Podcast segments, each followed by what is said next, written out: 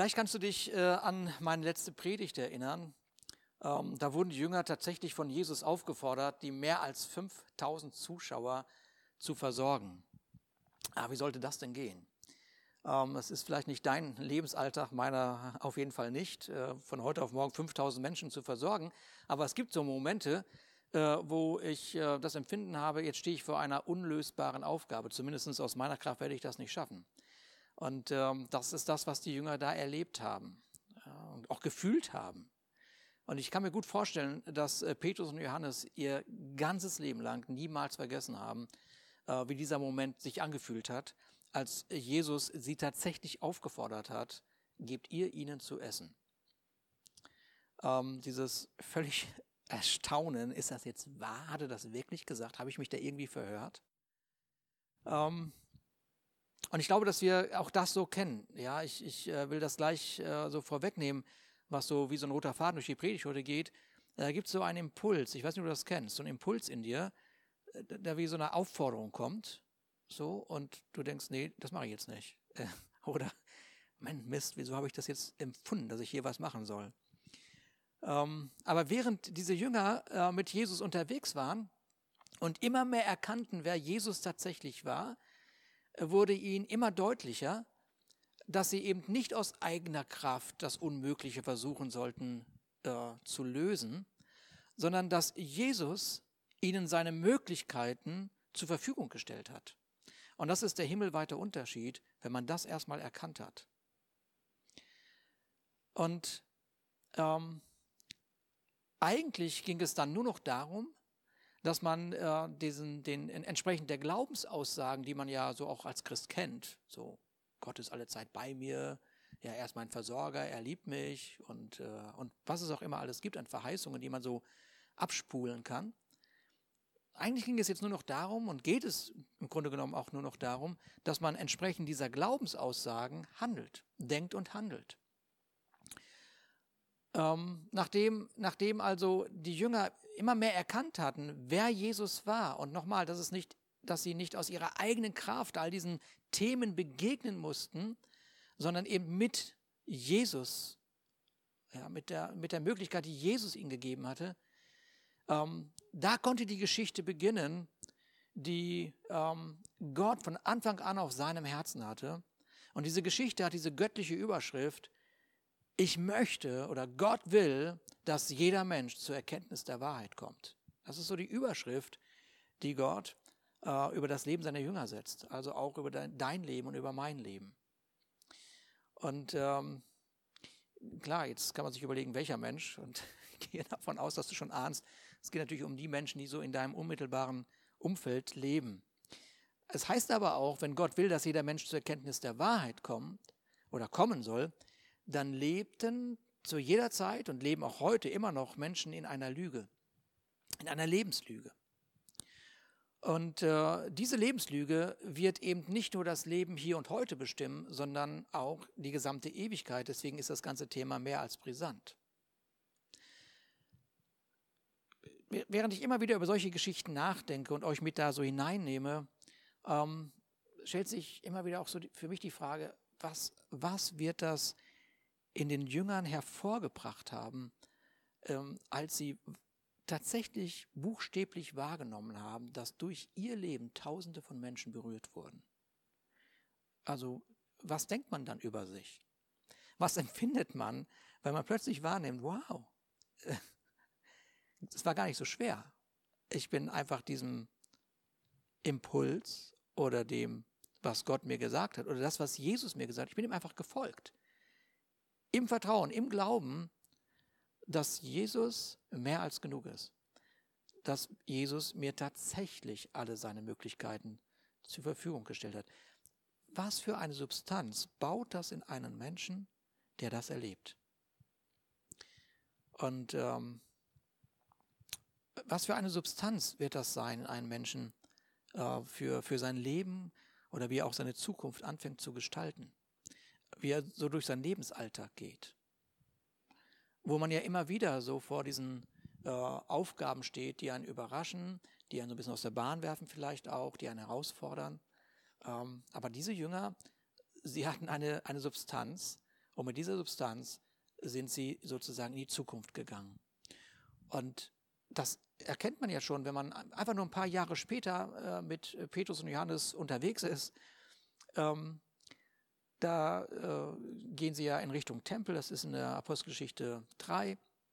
Und ähm, sie gehen in den Tempel, sie haben, was haben sie vor? Sie möchten gerne Gott loben, sie möchten gerne lehren, sie möchten gerne Menschen begegnen.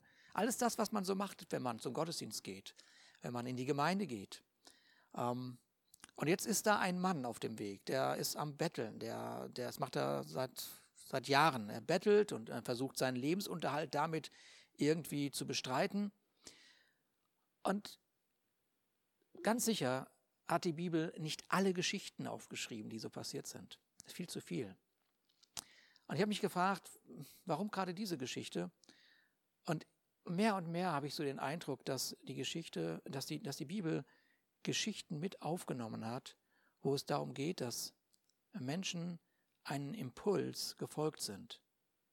In anderen Worten, wo sie proaktiv wurden, wo sie nicht lange äh, angebettelt wurden, etwas zu tun, sondern wo sie gemerkt haben, warte mal, ich habe etwas in mir, was ich in diesem Moment geben kann und ich werde darauf gestoßen durch einen Impuls, durch irgendein Wirken vielleicht des Heiligen Geistes und jetzt lege ich los, jetzt mache ich das einfach im Vertrauen, weil Jesus mit mir ist.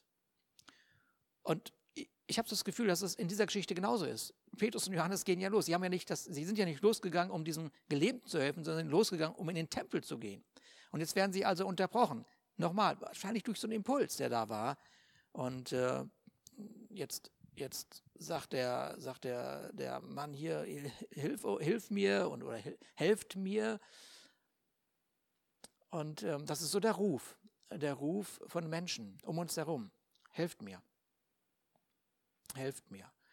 Und ähm, kann man natürlich dran vorbeigehen ähm, oder mal hören, was ist das, was Gott jetzt sagt? Oder das, was ist das, was ich empfinde?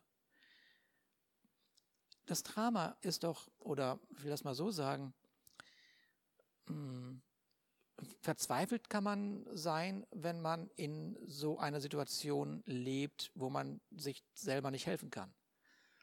Das ist eine Art von Verzweiflung. Aber es gibt eine andere Art von Verzweiflung, wenn du gerne helfen möchtest, aber nicht kannst. Wenn du wirklich dieses Drama siehst und, und das Gefühl hast, ach man, wenn es doch jemand geben würde, der da jetzt irgendwas machen könnte, wenn das, wenn, wenn, wenn das doch jetzt irgendwie geregelt werden könnte. Ja, ich glaube, das sind, das sind auch so Themen, wo, wo Menschen einfach verzweifelt sind und, und dann entscheiden, okay, ich drehe mich weg, ich will das gar nicht hören, ich will das gar nicht sehen, ich kann, da, ich, ich kann damit nicht mehr umgehen. Weil, weil in mir ist nichts, was ich geben könnte, um, das, äh, um da Abhilfe zu schaffen. Ähm, Petrus und Johannes, die waren von einem anderen Kaliber. Sie hatten eine Substanz in sich sie haben etwas erlebt auf ihrem Weg mit Jesus, wo sie sicher waren, dass sie sicher waren, dass der Himmel über ihrem Leben geöffnet wurde durch das Werk von Jesus. Und dass sie selbstverständlich was hatten und dass sie eben nicht, weil sie jetzt ähm, das Desaster gesehen haben, verzweifelt waren, auf die Knie gefallen sind, Gott, tu was, tu was, schick irgendjemand, sondern sie wussten, wir sind jetzt hier. Wir sind die Lösung für dieses Problem. Und deswegen sagten sie zu diesem Mann, Silber und Gold haben, haben wir nicht oder habe ich nicht, sagt Petrus. Was ich aber habe, das gebe ich dir. Und dann kommt diese, ihr kennt ja diese berühmten Worte in diesem Vers, im Namen Jesus Christus von Nazareth, steh auf und geh umher. Was für ein Moment. Was für ein Moment. Also, sie geben diesem Mann die Fülle, die sie haben. Sie folgen diesem Impuls nach, den sie haben. Sie sind proaktiv. Ja, äh, sie lassen es einfach nicht so laufen. Und, und äh, weil Petrus weiß, was er hatte, äh, was Teil seines Lebens war, seiner Lebensrealität geworden war, konnte er auch den nächsten Schritt gehen. Und der nächste Schritt war eben nicht so, jetzt gehen wir mal schnell weiter in die Gemeinde, jetzt gehen wir mal schnell weiter in den Tempel. Der nächste Schritt war, das steht im Vers 7, er ergriff ihn bei der rechten Hand und richtete ihn auf und sogleich, heißt es dann, wurden seine Füße und knöchelfest. Ja, aber wenn man weiß, was man in sich trägt durch das Werk von Jesus, dann kann man aktiv werden. Dann kann man etwas, etwas geben, was äh, dieser Welt verloren gegangen ist oder was deinem Gegenüber gerade fehlt.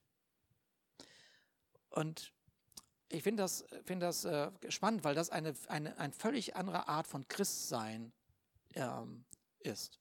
Weil das dieser Welt ein anderes Christsein zeigt. Oder es zeigt dieser Welt, dass Gott Interesse hat, dass dem Leben ähm, mit den Möglichkeiten des Himmels begegnet wird.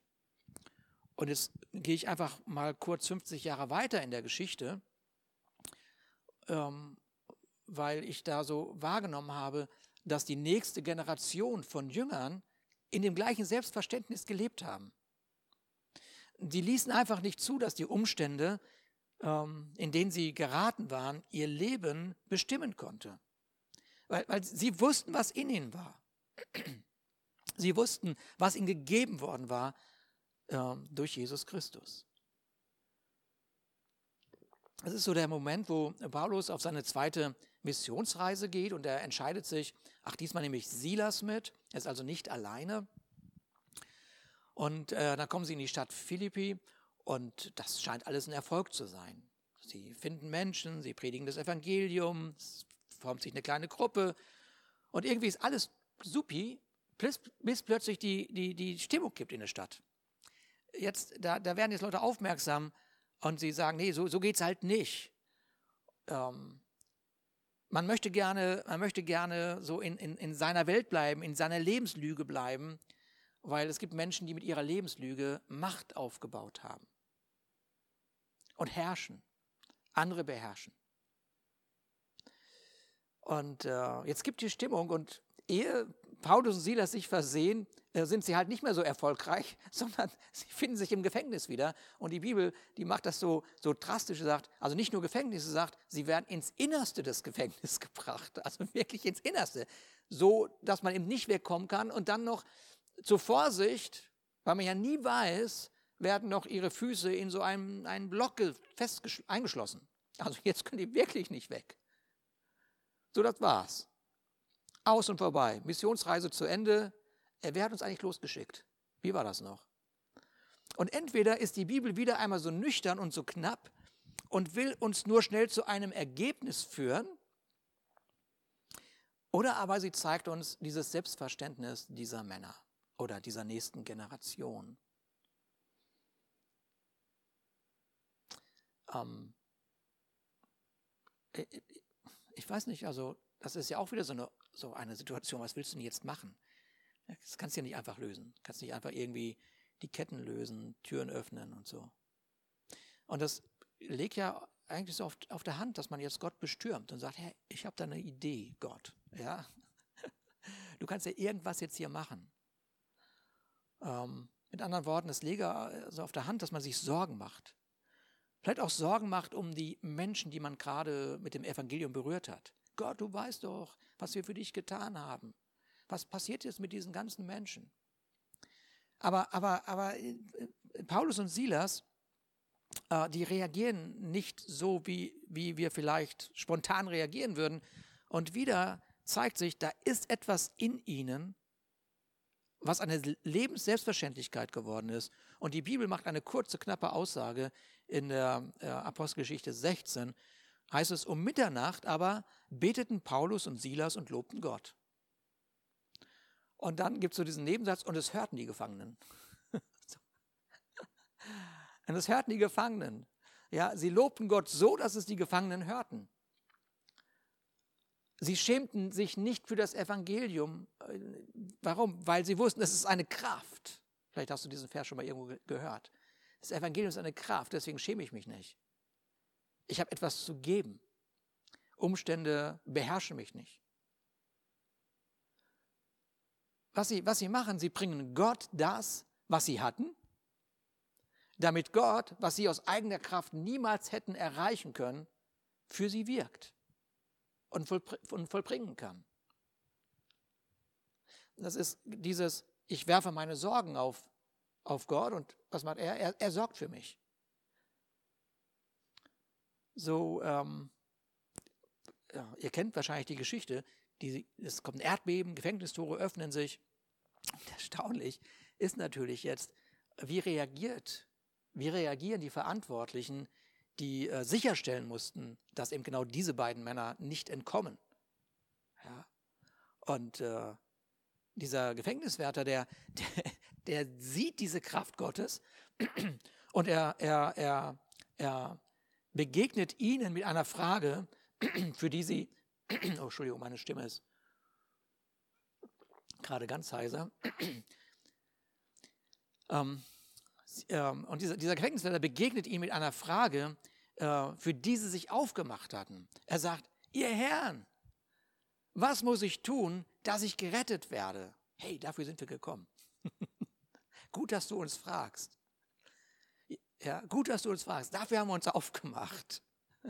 Und die Antwort, die kommt sofort.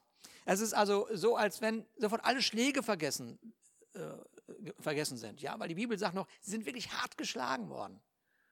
Das ist eine Hammer-Aussage. Und die Antwort kommt sofort, als wenn Schläge egal waren, Lockdown egal ist. Ja, ähm, und mit dieser Art Männer und auch Frauen ähm, können Umstände niemals das Werk Gottes stoppen. Und solange es Menschen gibt, die in ihren Umständen den Lobpreis nicht vergessen und in ihren Glaubensaussagen handeln, wird Gott sein Werk wirken und Menschen werden genau diese Frage stellen. Hey, was muss ich tun, um gerettet zu werden? Um den Lebenslügen nicht mehr ausgeliefert zu sein? Und diese Antwort, die, die die beiden geben, ist eben keine Maßregelung, ist nicht irgendwie ein Vorwurf, sondern schlicht und ergreifend sind es die Worte, die der Lebenslüge ein für allemal Einhalt gebieten und sogar ein Ende bereiten. Also es ist einfach, glaube an den Herrn Jesus, so wirst du und dein Haus gerettet. Wie einfach ist das denn? Und das haben sie getan. Was interessiert mich denn ein Lockdown, wenn der Himmel nicht mehr geschlossen werden kann? Das habe ich gestern in unsere Bereichsleiter-App geschrieben. Was interessiert mich denn ein Lockdown, wenn der Himmel nicht mehr geschlossen werden kann? Da ist so etwas in mir, mit dem ich lebe und meinen Alltag gestalte. Mit anderen Worten, ich bin doch in der Lage, einen Impuls zu folgen, zu reagieren und das zu geben, was Gott mir anvertraut hat. Ich mm, ähm, gehe mit euch jetzt Jahre zurück, und zwar 830 Jahre vor Christus. Und es äh, scheint irgendwie eine völlig andere Situation plötzlich zu sein, also eine andere Geschichte, anderes Thema, aber es ist kein anderes Thema, es bleibt bei dem Thema. Ähm, das werdet ihr noch äh, merken und wir werden später in eine Geschichte gehen, die uns die nächsten äh, Sonntage begleiten wird sogar. Ähm, das ist die Zeit der Propheten Elia und Elisa. Und das fing alles äh, mit Elia an, der so völlig unerschrocken die Absicht Gottes den damaligen Herrschern verkündigt hatte. Nun, damit wurde er kein Superstar. Also das äh, kam nicht gut an. Äh, Im Gegenteil, ähm, die Herrscher trachteten ihm nach dem Leben und sagten, hey, du wirst auf jeden Fall sterben. Er wurde sozusagen für vogelfrei erklärt. Und was wir an dem Leben von Elia sehen, ist, er wurde einsam, hatte kein Gegenüber, wurde nicht berührt und versteckte sich letztendlich in einer Höhle, als Gott anfängt zu ihm zu sp sprechen. Und diesmal ist es wieder ein Flüstern Gottes. Ja, Gott flüstert. Und er, er, er, er flüstert so, Elia, was tust du hier? ich glaube, das ist auch dieser Impuls, den du und ich immer wieder mal hören, wenn wir so Fluchtgedanken haben. Da ist eine Situation, wir wissen, wir könnten eigentlich was tun, aber nee, nee, komm, ich, ich will nicht. Ich gehe da raus. Und, äh, und diese Impulse, die kommen, ist genau manchmal dieses Flüstern Gottes, dass dich fragt, hör mal, was tust du hier? Oh, nix. ja, wenn man nichts in sich trägt oder wenn man Menschenfurcht hat. Also alles das, hm, was davon spricht, dass man nicht erkannt hat, wer Jesus ist, dann ist das ja selbstverständlich. Ähm, und dieser Elia, der schüttet jetzt sein Herz aus und sagt, ich habe alles für dich getan, Herr. Alles. Und jetzt trachtet man mir nach dem Leben und außerdem bin ich allein. Und die Geschichte zeigt, wie Gott in seiner Einsamkeit eingreift und ihm später ja diesem, diesen Elisa, das ist so ein ähnlicher Name, an die Seite gibt. Es ist so, guck mal, wenn wir, wenn wir, wenn wir sagen, dass wir mit Jesus alles haben, ja, das ist auch übrigens so eine Aussage, die ja irgendwann auch mal herausgefordert wird. Ich habe mit Jesus alles. Okay, das stimmt, das ist wahr. Dann gibt es einen Aspekt, ähm, der mit Jesus mitkommt. Nämlich, dass Gott dir an jeder Seite, an, an jeder Phase, in jeder Phase deines Lebens auch Menschen an deine Seite stellt. Und was du sicherlich schon erlebt hast, ist, wie Gott dir durch einen anderen Menschen geholfen hat. Vielleicht kannst du darüber mal nachdenken. Vielleicht war das erst in dieser Woche. Dass wer auch immer dir geholfen hat, du hast vielleicht gar nicht wahrgenommen, dass Gott hier gerade ein Gebet erhört hat. Also mit anderen Worten, mit anderen Worten, das bedeutet doch, dass auch du eine Gebetserhörung werden kannst. Lass uns nochmal zu, lass uns noch mal zu hier Petrus und Johannes gehen. Dieser, dieser, dieser Mann, bitte hilf mir, bitte hilf mir. Und ähm, ich kann mir gut vorstellen, dass dieser Mann auch Gott gebeten hat. Tu irgendwas in meiner Situation. Vielleicht hat er erwartet, dass irgendwie ein Engel kommt oder dass er irgendwie morgens mal aufsteht und alles ist geheilt. Aber Gott schickt zwei Männer, die wissen, was in ihnen ist, die dem Impuls folgen, zu reagieren. Ähm, deshalb ist ja einfach folgende Frage an uns gerichtet. Wie sensibel reagieren wir darauf, wenn so in unserem Inneren, wenn wir in unserem Inneren so gedrängt werden, um was auch immer zu tun? Dieser Gedanke, der dir kommt, ach, ruf doch mal diese Person an oder fahr doch mal vorbei oder sprich doch mal an ähm, oder ja, biete deine Hilfe an. So der Elia dachte, er wäre allein mit seinem Glauben an Gott oder auch mit seiner Aufgabe, die Gott ihm gestellt hatte. Aber das Flüstern Gottes macht ihn darauf aufmerksam, dass es noch viele, viele andere gibt. Und als Elia schließlich auf Elisa traf, äh, wurde er auf der einen Seite aus seiner Einsamkeit herausgeholt, aber gleichzeitig sorgte Gott dafür, dass die Geschichte, die er schreiben wollte und er geschrieben hat, dass diese Geschichte mit der nächsten Generation weitergelebt worden ist. Die, die Botschaft Gottes an die damalige Welt war nicht zu stoppen. Und das ist das Herz Gottes, auch mit deinem Leben, dass die Botschaft, dass Gott möchte, dass jeder Mensch zur Erkenntnis der Wahrheit kommt, nicht irgendwann stoppt und plötzlich ist sie, läuft im Sande, sondern, sondern du hast erlebt, wer Jesus ist, Du hast erkannt, was in dir ist. Und jetzt, jetzt geht das Abenteuer los. Lass uns mal gucken. Lass uns doch mal das Abenteuer äh, wagen, diesen Impuls zu folgen und zu vertrauen, dass 5000 Menschen kein Problem, 10.000 Menschen kein Problem, ein Mensch kein Problem. Hm. Okay, jetzt ähm, gehen wir noch ein Stück mit Elisa mit. Und äh, wir lesen im Alten Testament in 2. Könige 4 eine wirklich super erstaunliche Geschichte. Ich sagte ja gerade schon, diese Geschichte wird uns äh, nächste Woche auf jeden Fall begleiten. Und dann auch am 14. Februar in unserer Vision-Zeit. Wir werden ja im Februar, werden wir jeden Sonntag zu einem, uns zu einem Zoom-Meeting treffen und wahrnehmen und feiern, was Gott uns äh, für dieses Jahr besonders aufs Herz gelegt hat. Ähm, und, und diese Geschichte wird uns dabei begleiten und ich freue mich da ganz, ganz doll drauf, weil es ist einfach gewaltig, was in dieser Geschichte alles steckt. Äh, und falls du dabei sein möchtest und noch keinen Link erhalten hast für dieses Zoom-Meeting, dann ähm, melde dich doch einfach bei uns im Büro. Jetzt werden wir, werde ich die Geschichte einfach mal vorlesen und so auf uns wirken lassen. Und dann gucken wir uns heute nur noch einen Vers an daraus. Okay, also in 2. Könige 4, Vers 8 äh, bis 27. Und äh, es geschah eines Tages, da ging Elisa nach Schunem hinüber. Dort war eine wohlhabende Frau, die nötigte ihn, bei ihr zu essen. Und es geschah. So oft er durchzog, kehrte er dort ein um zu essen. Und sie sagte zu ihrem Mann, sieh doch, ich habe erkannt, dass es ein heiliger Mann Gottes ist, der regelmäßig hier bei uns hindurchzieht. Lass uns doch ein kleines gemauertes Obergemach machen. Dort wollen wir ihm dann Bett und Tisch und Stuhl und Leuchter hinstellen. Und es soll geschehen, wenn er zu uns kommt, kann er dort einkehren. Ah, ich freue mich schon, wenn ich in diese Geschichte in diesen Moment reingehe. Das ist so spannend. Und es geschah eines Tages, als er wieder dahin kam, kehrte in das Obergemach, also der Elisa, und er schlief dort. Jetzt geht es in Vers 12 weiter. Und er sagte zu seinem Diener, also der Elisa, er sagte zu seinem Diener Gehasi, ruf diese Schunemiterin. Und er rief sie und sie trat vor ihn hin. Und er sagte zu ihm, sag doch zu ihr, siehe, du hast dir un unseretwegen all diese Mühe gemacht. Was kann man für dich tun? Was kann man für dich tun?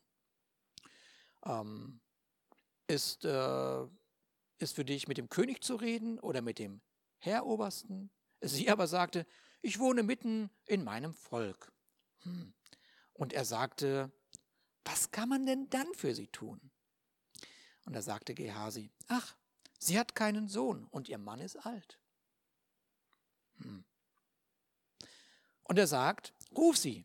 Und er rief sie und sie trat in die Tür und er sprach, um diese Zeit um diese Zeit, übers Jahr, äh, wirst du einen Sohn umarmen. Da sagte sie, oh nee, nicht doch, nicht doch, mein Herr, belüg mich nicht, belüg mich nicht.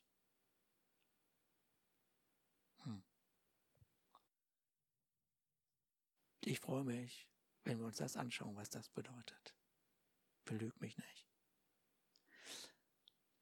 Aber die Frau wurde schwanger und gebar einen Sohn zu eben dieser Zeit, übers Jahr, wie Elisa zu ihr geredet hatte.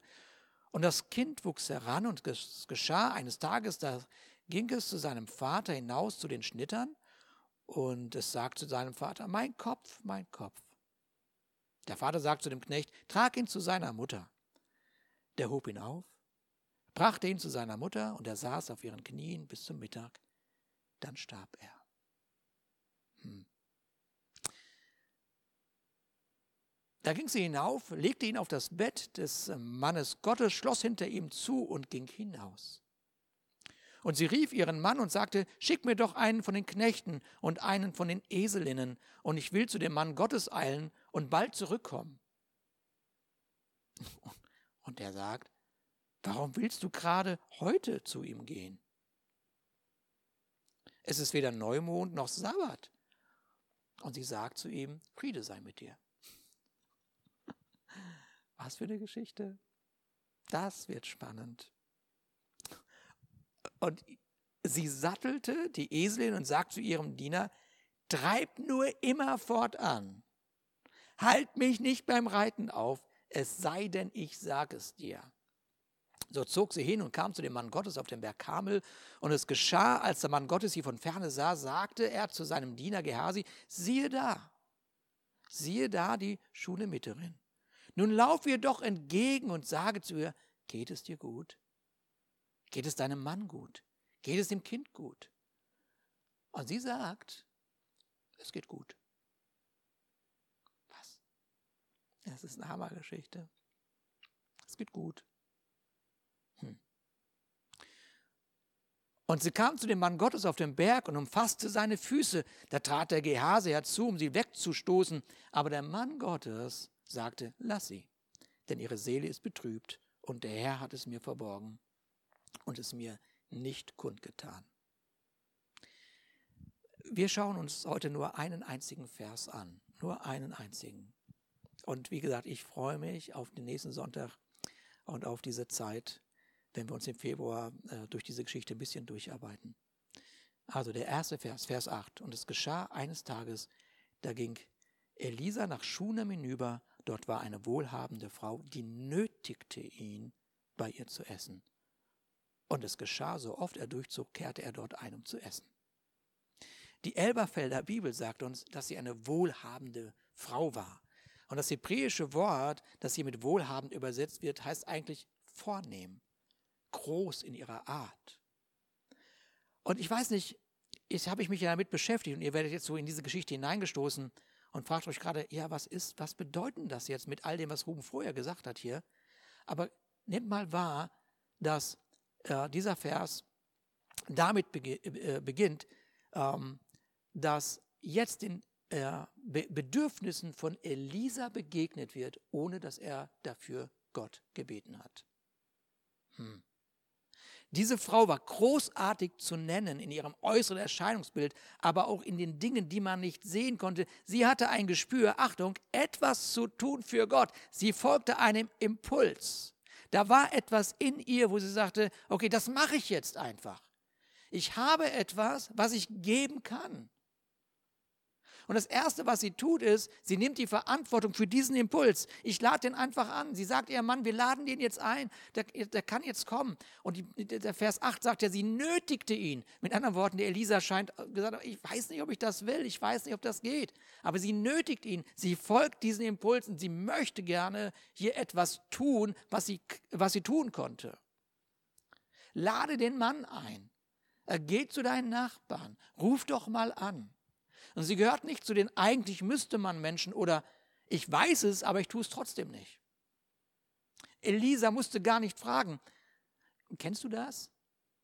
Dass dir etwas so selbstverständlich ist, dass du fassungslos auf den anderen schaust, weil der nicht selber darauf kommt, das zu tun, was für dich selbstverständlich ist?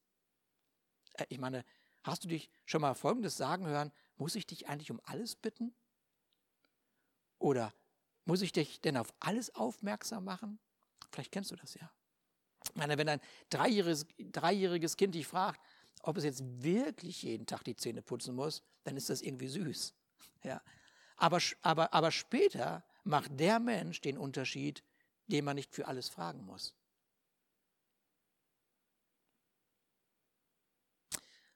Ähm, dieser Impuls, der einfach in unserem Leben ist, das ist ja etwas, was Gott hineingelegt hat. Und ähm, ich glaube, dass der Himmel manchmal fassungslos ist, weil es wie so ein Betteln ist aus dem Himmel. Folgt doch diesem Impuls. Geh dem doch mal nach. Umgekehrt ist das so hm, die Frage, musst du wirklich Gott alles fragen? Und du wirst mir wahrscheinlich recht geben, wenn ich sage, nein, das musst du nicht. Wir müssen Gott nicht alles fragen. Wenn wir Jesus begegnet sind und verstanden haben, dass Gott uns mit Jesus alles geschenkt hat, dann erübrigen sich viele Fragen. Jede Mutter, jeder Vater, jeder Pastor, jeder, jeder Geschäftsinhaber, jeder Lehrer wird mir sofort recht geben, dass das Leben dann einen Unterschied macht, wenn man nicht um alles bitten muss wenn, wenn so ein Gegenüber, was man hat, hm, einfach reagiert, sich verantwortlich zeichnet und zeigt für was auch immer da los ist. Der Himmel, im Himmel gibt es keine Bettelei. Im Himmel gibt es nur Möglichkeiten. Ist das nicht gewaltig? Und der Himmel ist in dir. Ich liebe ein, ein Christsein, wo Gott nicht betteln muss, wo Gott nicht aufmerksam machen muss. Füll dich mit dem Wort Gottes. Ja. Ähm, lebe Gemeinschaft mit deiner Gemeinde. Hm. Diese wohlhabende, diese vornehme, diese großartige Frau hatte eine Idee. Sie hatte einen Impuls. Sie hatte die Möglichkeiten. Sie sah das Werk Gottes. Und jetzt wurde sie Teil mit ihrem Leben. Sie äh, wurde Teil äh, dieser göttlichen Geschichte. Und das, was wir noch sehen werden und was, worauf ich mich total freuen werde, euch das äh, zu zeigen, ist, dass weil sie diesem Impuls gefolgt ist und dem Wort Gottes in ihrem Leben Raum geschenkt hat und diesem Wort Gottes gedient hat, konnte Gott und hat Gott die tiefsten Bedürfnisse ihres Lebens erfüllt.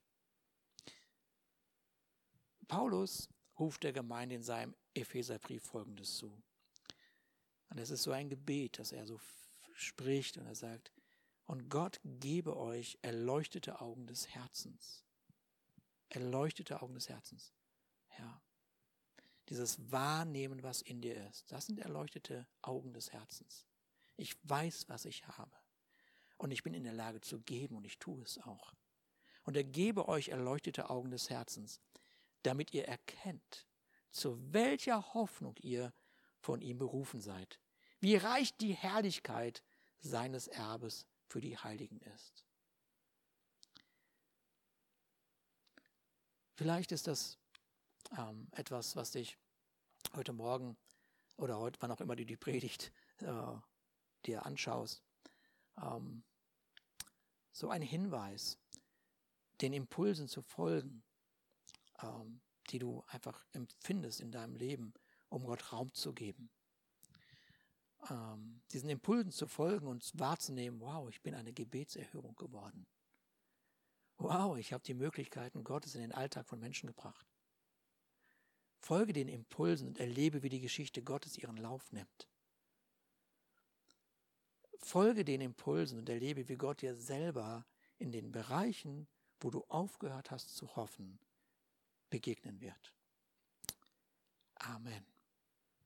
Lass mich noch mal einen Moment beten. Vater, ich danke dir. Ich danke dir, Vater, dass du uns durch deinen Sohn Jesus Christus tatsächlich buchstäblich erfüllt hast. Und ich danke dir, Vater, für all diese, diese Impulse, denen wir als Gemeinde nachgehen dürfen, die wir spüren und erleben, dafür hast du uns in eine Zeit wie diese gesetzt. Und ähm, dass wir wissen, dass wir wissen, aufgrund dessen, weil wir erkannt haben, wer du bist, was in uns ist. Und dass es uns eher Spaß macht, 5000 Menschen zu versorgen. Dass es uns eher Spaß macht, für Menschen zu beten, die hoffnungslos sind. Dass es eher so ein, ein Abenteuer in uns ist, was uns begeistert, weil wir erleben werden, wie du zu uns stehst, wie Verheißungen in Erfüllung gehen. Und Vater, und ich danke dir für jeden in unserer Gemeinde, der so unterwegs ist damit, der das erkannt hat und der uns als Gemeinde damit hineinnimmt und ermutigt, mitzumachen an dieser großen Geschichte. Danke für all die Zeugnisse, die wir hören, für all die Momente, die uns begeistern und wo wir staunen. Wow, was ist denn möglich, wenn man einen Impuls einem Impuls folgt? Und ich danke dir, Vater, dass du jeden segnest in diesem Moment. Danke, Vater, dass du jedem seg jeden segnest und dass wir in dieser Woche viele Impulse erleben, die uns auffordern und die uns ermutigen. Und ich danke dir, Vater, für jeden Schritt, den wir gehen, im Vertrauen, in der Sicherheit, dass du deine, deine Verheißung erfüllen wirst. Und Vater, ich danke dir, dass du unseren Bedürfnissen begegnest. Und dass da, wo keine Hoffnung mehr ist, dass da deine Hoffnung hineinkommt. In Jesu Namen. Amen. Habt einen gesegneten Tag.